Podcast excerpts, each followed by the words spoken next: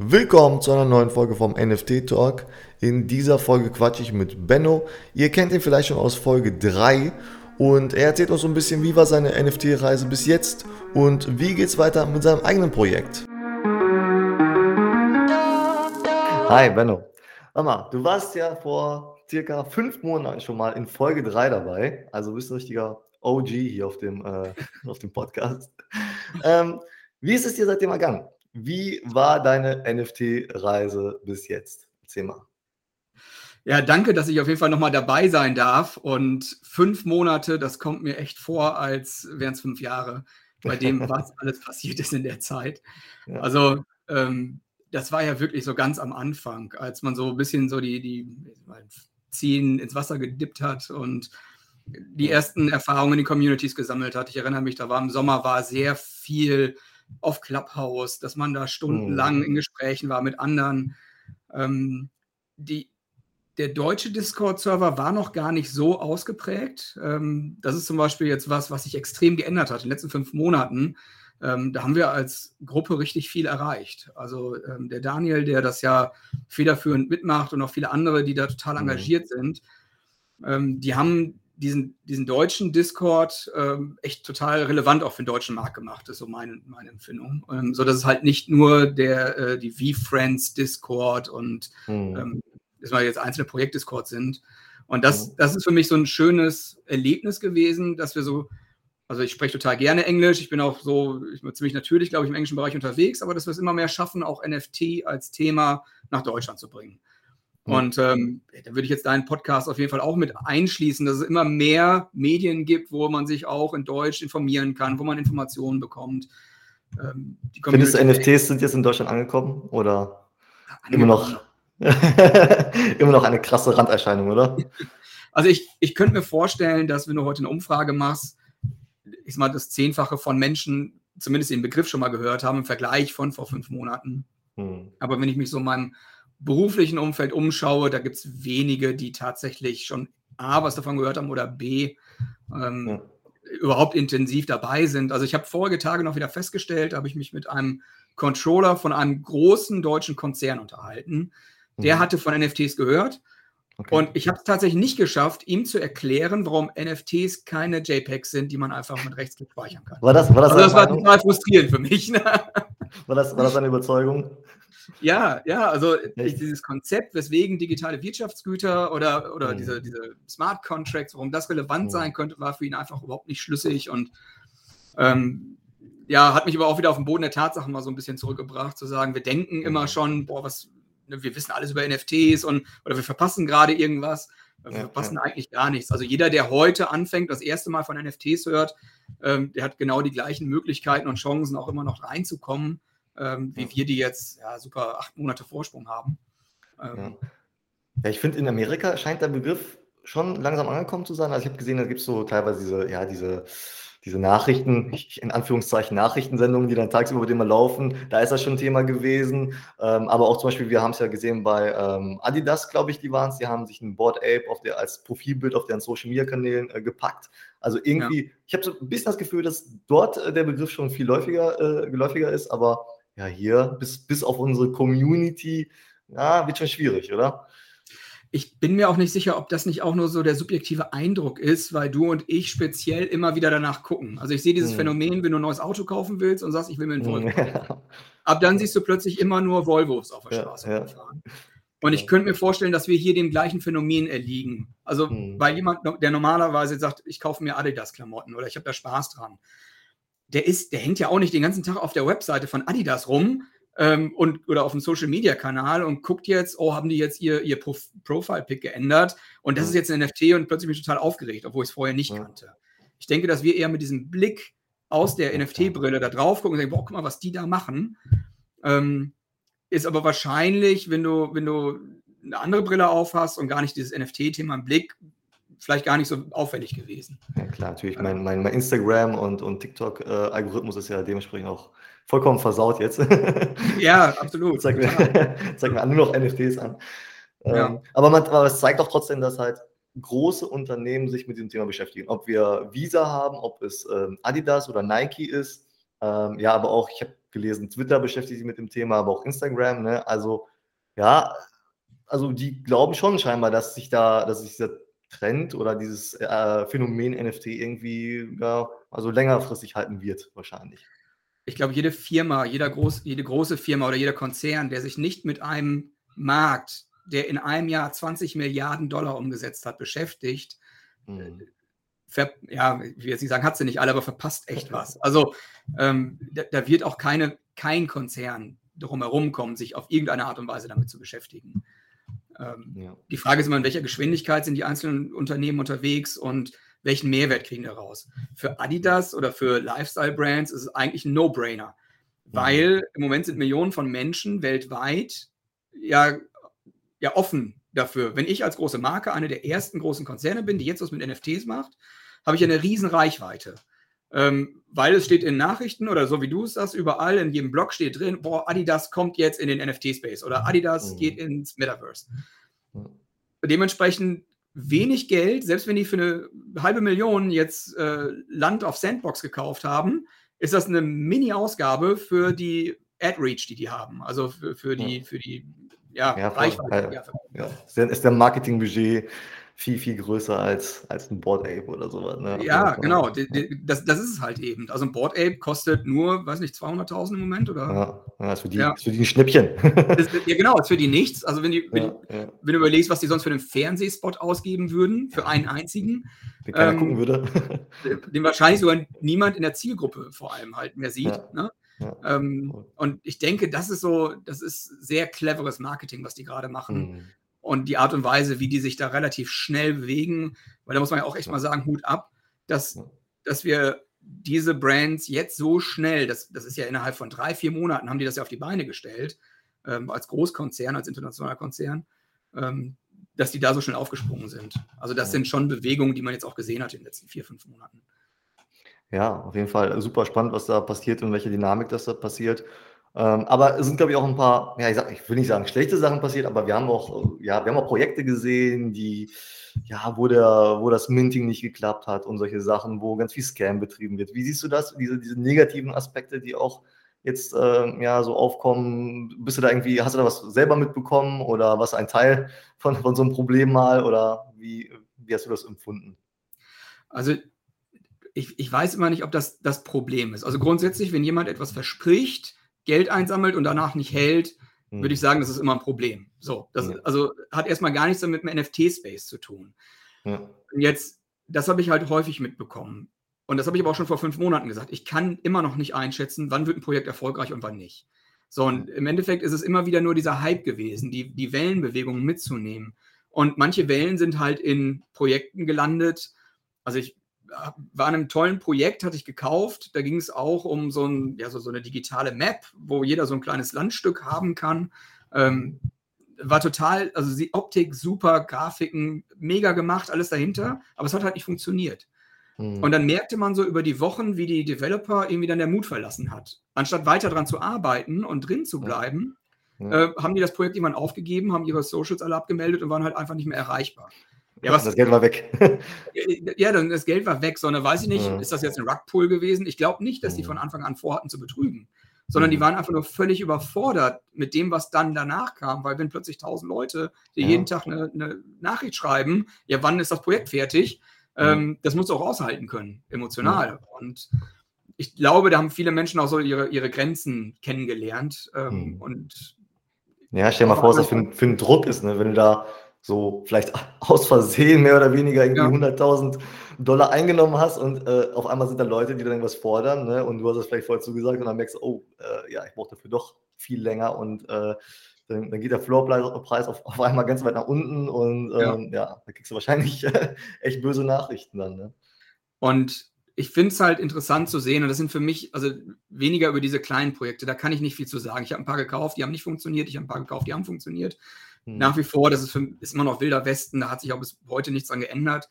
Ähm, und du kannst den Leuten, ja, jetzt gibt es so, so, so ein paar Mechanismen, wo du dich doxen kannst, also wo du dann nachweislich sagst, okay, ich bin zertifiziert, ich habe eine echte Adresse, irgendeine Fremdfirma hat dann gesagt, der Mensch, der, der ist wirklich echt. Ja, aber wenn die, wenn die das Projekt hinterher nicht hinkriegen, und das ist das gleiche in der Startup-Szene. Wir, wir ähneln da sehr der Startup-Szene. Und ich habe auch schon über Companisto, über die Plattform mich mal an, an Firmen beteiligt. Ja, und manche sind total super und die funktionieren auch immer und andere, wo ich hinterher auch gesagt habe, weiß ich nicht, ob das nicht vielleicht auch ein Scam war oder so. Also mhm. merkwürdig auf jeden Fall, wie da Sachen gelaufen sind. Also es hat immer wieder mit coolen Ideen und übersteigerten Erwartungshaltungen zu tun, ob da was funktioniert oder nicht. Was ich viel interessanter finde, ist, wie sich V-Friends entwickelt haben, so eigentlich so in den letzten Monaten, ähm, wie ja. sich die Community entwickelt hat und parallel dazu, weil ähm, ich bin nicht in der Board Ape Community, ähm, mhm. Aber ich bin in der Impact Theory Community. Und das ist zum Beispiel ein ganz interessantes Projekt gewesen, weil der Tombilio eine ganz andere Community hat als zum Beispiel Gary Vaynerchuk. Und mhm. ich habe damals meinem Bruder gesagt gehabt, hey, Gary, mach da was, NFT-Projekt, komm, lass uns da was zusammen machen, lass uns damit einsteigen. Und er sagte, wer ist denn Gary Vaynerchuk? Noch nie gehört. Wohnt der Mond? Oder? Ja, guck mal, das ist deine Reaktion. Vor ein paar Wochen, also ich meine, ist jetzt schon drei Monate her, sagt er, Tom Billio macht ein NFT-Projekt, das ist der Wahnsinn, du musst unbedingt einsteigen. Und ich so, wer ist Tom? Ne, so, so, und, ja, ja. und, der hat auch 10 Millionen Follower. Ne? So, also die, ja. haben von der Mark, also von der, von der Reichweite sind die gleich groß. Ähm, bloß ich bin in der Bubble, in der Bubble äh, von, mhm. von Gary gewesen und mein Bruder halt in der Bubble von Tom. Ähm, weil er so aus einem anderen Lifestyle-Bereich kommt. So mhm. und okay. Gary, ich bin nach wie vor 100% V-Friends und mega, mega in dieser Community, aber Gary hat halt viele Sachen angekündigt, vieles so, so, so angeteasert, hat ein paar Sachen schon gemacht. Manche Leute waren jetzt ein bisschen unglücklich. Und trotzdem mhm. haben sich die Preise für mich stabil gehalten, muss man echt sagen. Also eine Spitze gab es ja mal da drin, aber mhm. ich sagen, 10 ETH immer noch Floor Price, also ist der Hammer. Mhm. Der ja, Tom kann man, kann man sich eigentlich nicht beschweren. Nee, also überhaupt nicht. Und der Tom Billio auf der anderen Seite, der hat ja diese Impact Theory Token rausgegeben mit mhm. Tonnen, Tonnen, Tonnenweise Access und, und Wert dahinter, äh, Lifetime ja. Access zu seiner University und also Sachen, wo man sonst, wenn ich das selber gebucht hätte, schon einfach als Seminar, auch schon mal ja. 1.000, 2.000 Euro für ausgegeben hätte, nur um den gleichen Content zu kriegen. Den habe ich da quasi im Token kostenlos schon mit drin. Ja. Und die sind tatsächlich von anderthalb, zwei ETH, waren die auf dem absteigenden Ast auf 0,9, anstatt okay. auf 10 hochzugehen, was man eigentlich erwartet hätte. Und mhm. zusätzlich, die, der hat schon ein Studio also der hat schon die Videos, also was er gesagt hat, er möchte gerne so groß werden wie Pixar mal. Der hat ja. schon die Animatoren. Der hat, weil okay. der hat seine Kann er nicht mehr bezahlen.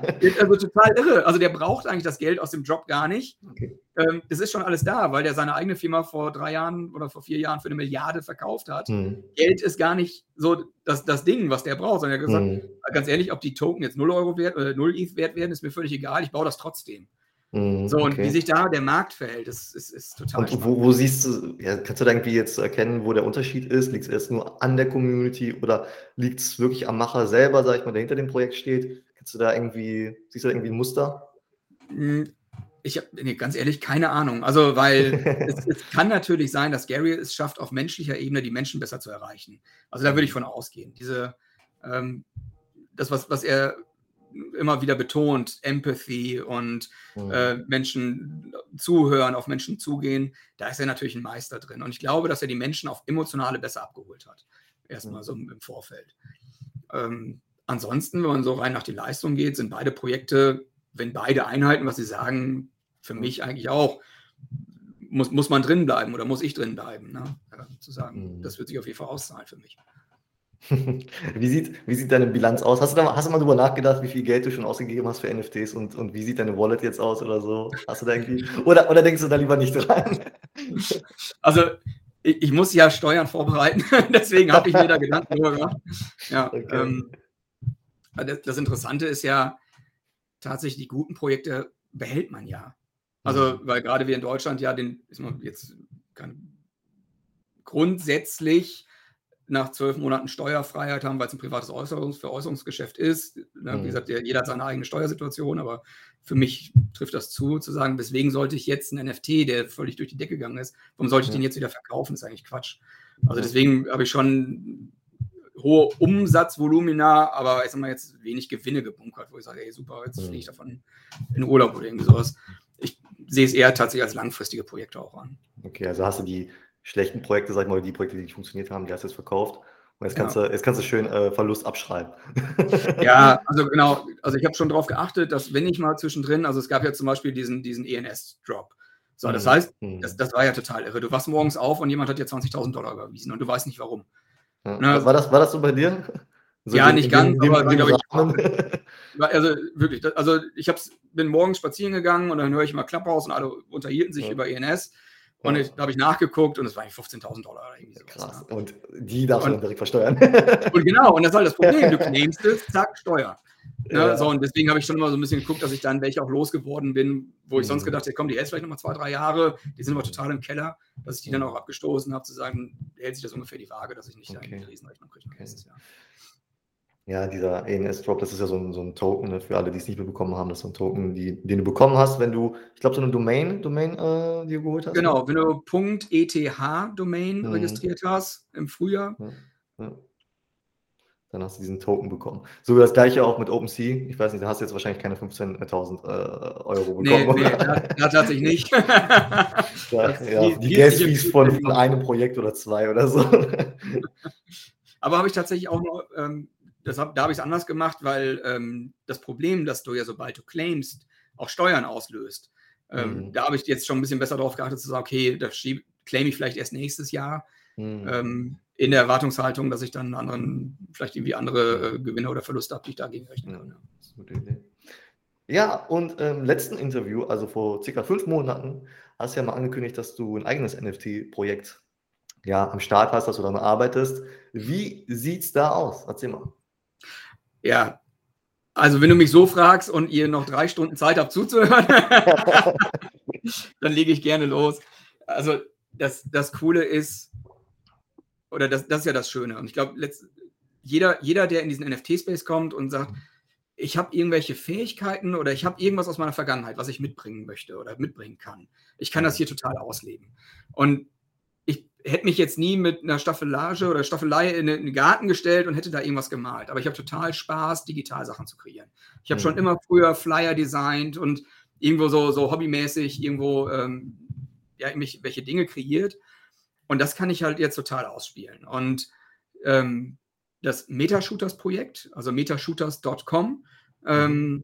ist halt die Geschichte von kleinen äh, Shots, also alkoholischen Getränken, die in der Metaverse-Bar leben und feiern da halt ihr ganzes Leben lang.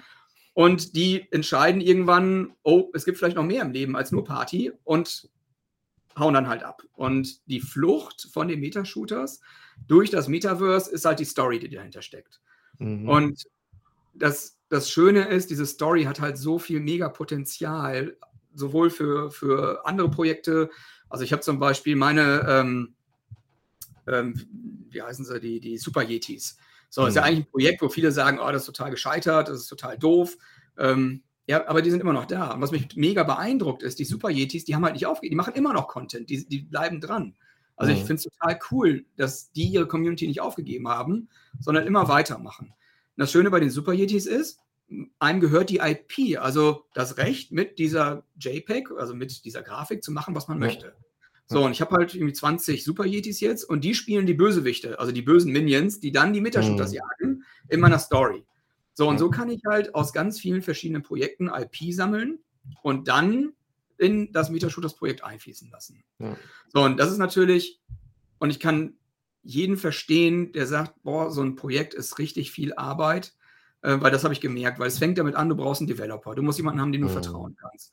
Ja. Ähm, dann verspricht dir jeder erstmal richtig viel, was er alles für dich tun wird und so weiter. Und ja, kam sich angeboten. Das ist auch das letzte Mal, dass du gehört hast von denen. Ne? So, ähm, okay. da, da, muss man erstmal dahinter kommen. Ähm, so, dann, dann ist natürlich jeder aufgeregt und sagt, ja, ich helfe dir dann, ich mache den Discord für dich oder ich helfe dir, mhm. den Twitter-Profil aufzubauen. Mhm. Und wenn man dann sagt, okay, jetzt lass mal loslegen, ja, äh, die nächsten vier Wochen ist aber schlecht. So, und man wartet und wartet und wartet. Und das ist, das ist sehr anstrengend. Ja. Und für mich selber also es hat sich viel geändert, wo ich gesagt habe, ich, das wird nur funktionieren, wenn ich die Dienstleistungen einkaufe. Also wenn ich mhm. tatsächlich ähm, sage, ich, ich habe Spezialisten, die einzelne Teile dann für mich auch machen, die ich vielleicht selber nicht kann. Ähm, und seitdem geht es halt richtig ab. Ich denke mal, wir werden okay. im Januar, Februar werden wir dann auch launchen. Okay. Und ähm, das, das war für mich jetzt auch wichtig zu sagen, wir fangen mit diesem einen Teil an. Hm. Der zweite Teil ist, ich denke, wir überziehen jetzt gerade schon, ne? Ähm, Ach, kein Stress. also der, der, zweite Teil, und das ist halt genauso aufregend, ist diese ganze Metaverse-Geschichte. Also hm. die Meta-Shooters, die Metaverse-Bar in Sandbox, also als eigenes Spiel. Und da äh, arbeite okay. ich zusammen mit einem Developer, der da auch ähm, echt total coole Sachen machen kann, die andere Developer noch gar nicht ähm, ja, können. Also er kann andere Formen und Funktionen in diesem mhm. Game Maker erarbeiten, weil er selber aus dem technischen Hintergrund kommt. Das heißt, du kannst die Software ganz anders bedienen, als wenn du selber dich jetzt hinsetzt und sagst, ja, ich möchte jetzt gerne mal irgendwie, dass von A nach B sich was bewegt. Mhm. Und das ist halt super cool. Okay. Und ähm, die Sandbox selber war ja auch wieder so ein Projekt. Da hatten wir ja gemeinsam als Community ein paar Grundstücke gekauft. Ähm, mhm. 36 Grundstücke gehabt im ersten, dann haben wir nochmal neun dazu gekauft. Ja. Und wir haben bezahlt 50.000 Dollar, die sind jetzt über eine halbe Million wert gewesen. okay. Ähm, ja, also das, da, steht man nur noch staunend dann davor und sagt, okay, was, was ist das jetzt das, was es wert ist? Oder ähm, ist das morgen alles wieder vorbei? Ähm, ja. Und für, für mich, ich habe dann die Entscheidung getroffen, so ich lasse mich da jetzt nicht reinziehen und fange jetzt an zu traden da wieder und kaufen und verkaufen. Mhm. So, ich konzentriere mich auf die Entwicklung des, des Spiels. Also auch das, ähm, die Metaverse Bar wird ein, ein Escape Game. Das heißt, klar, Escape from the Metaverse Bar. So heißt mhm. ja das, das äh, Metashooters-Spiel oder die Story. Und das bietet sich halt total an, dann auch in Sandbox was zu machen, was man auch erleben kann. Mhm. Und da wiederum, da sind natürlich ähm, super viele andere Ko äh, Kooperationen, die man wieder verbinden kann. Heißt, ich stelle mir mhm. mal vor, wenn dann irgendwie ein Energy Drink Hersteller äh, mit an Bord kommt und ähm, der Metashooter sammelt dann einen Energy Drink ein und mit mhm. einmal kann er höher springen oder kann einen anderen Ausgang finden, den er sonst nicht finden könnte. Oder so. okay. Da gibt es super viele coole Sachen. Ja, also, also du hast gesagt, Januar, Februar kommt der Drop und äh, es wird an einem Spiel gearbeitet. Ich denke mal, das wird wahrscheinlich äh, dann noch ein bisschen länger dauern. Ja, das, das wird ein bisschen länger dauern, genau. Ja. Ähm, also, ja. weil Sandbox ist ja noch gar nicht live. Also, es gibt jetzt erst die Alpha, die ist ja gerade erst durch. Ja. Um, und jetzt gehen die in die zweite, also es ist noch nicht mal die Beta, sondern die Alpha 2, so nennen die das. Also, die ähm, haben schon echt coole Sachen gemacht. Also, wer in der Alpha mitspielen konnte, da gibt es war ein tolles Erlebnis. Ähm, ich hatte das Glück, dass ich so, so einen Alpha-Pass auch bekommen hatte. Mhm. Und ähm, aber man merkt, es, es wird noch brauchen. Also ich glaube schon, dass die hm. mindestens noch ein halbes Jahr brauchen, bis die so weit sind, dass man wirklich live gehen kann. Da. Also Sandbox ist ja, glaube ich, so, so eine virtuelle Welt, ne? Genau, also Sandbox ist ein Teil des Metaverse, ist eine virtuelle Welt, in der du auch ja. Grundstücke kaufen kannst, ähnlich wie in Decentraland oder CryptoVoxels. Mhm. Und auf diesem Grundstück kannst du halt dann dein eigenes Spiel bauen oder deine eigene Welt erschaffen. Und das sind halt so Künstler wie Snoop Dogg, die dann ihre eigenen Clubs da bauen oder Deadmaus aus der Hausszene, mhm. der ja sehr aktiv da ist. Mhm. Und ja, man hat halt sehr viele Möglichkeiten. Und Sandbox ist, hat einen riesen Vorteil vor vielen anderen Metaverses, weil die ja speziell auf diese Gaming-Erfahrung und auch ähm, vor allem auf Sound gehen. Also das unterschätzt okay. man schnell aber andere ähm, sind gar nicht so ausgerichtet darauf, auch Musik- und Lichterfahrungen ähm, darzustellen. Und das ist bei Sandbox anders, weil es von Anfang an mit konzipiert war. Also wenn die Central jetzt anfangen möchte, da also die Qualität hochzuschrauben, fangen die im Endeffekt wahrscheinlich wieder an, technisch alles wieder neu aufzubauen, damit die das, das implementieren können. Und bei mhm. Sandbox ist es im Moment von Anfang an so mit eingeplant. Ich könnte mir vorstellen, dass das ein riesen Wettbewerbsvorteil sein wird in den nächsten Jahren. Oder Monaten. Jahren ist ja über, übertrieben. Ja, ja, ich meine, der Hype dreht sich aktuell immer noch über die, um die Profile-Picture-Projekte und solche Sachen ja. wie Metaverse und Sandbox und so. Das ist doch, da sind wir eigentlich noch gar nicht angekommen, gefühlt, würde ich sagen, oder? Ja, ja hundertprozentig. Also jeder geht zwar jetzt schon wieder mit, mit offenen Augen so ins Nächste. Ich war vor mhm. ein paar Wochen, ähm, also so lange ist noch gar nicht her, bin ich in Düsseldorf gewesen. Da hatte mich jemand mit eingeladen und zwar war das eine Start-up-Veranstaltung, also eine, ähm, ja, es, es war kein DAO, also es war mhm. eine, eine, ein junges Start-up, drei junge äh, ja, Männer haben ein, eine Firma gegründet, was auch ziemlich gut finanziert war. Ähm, und die haben ein Bild, ein physisches Kunstwerk erworben mhm. und haben das dann tokenisiert.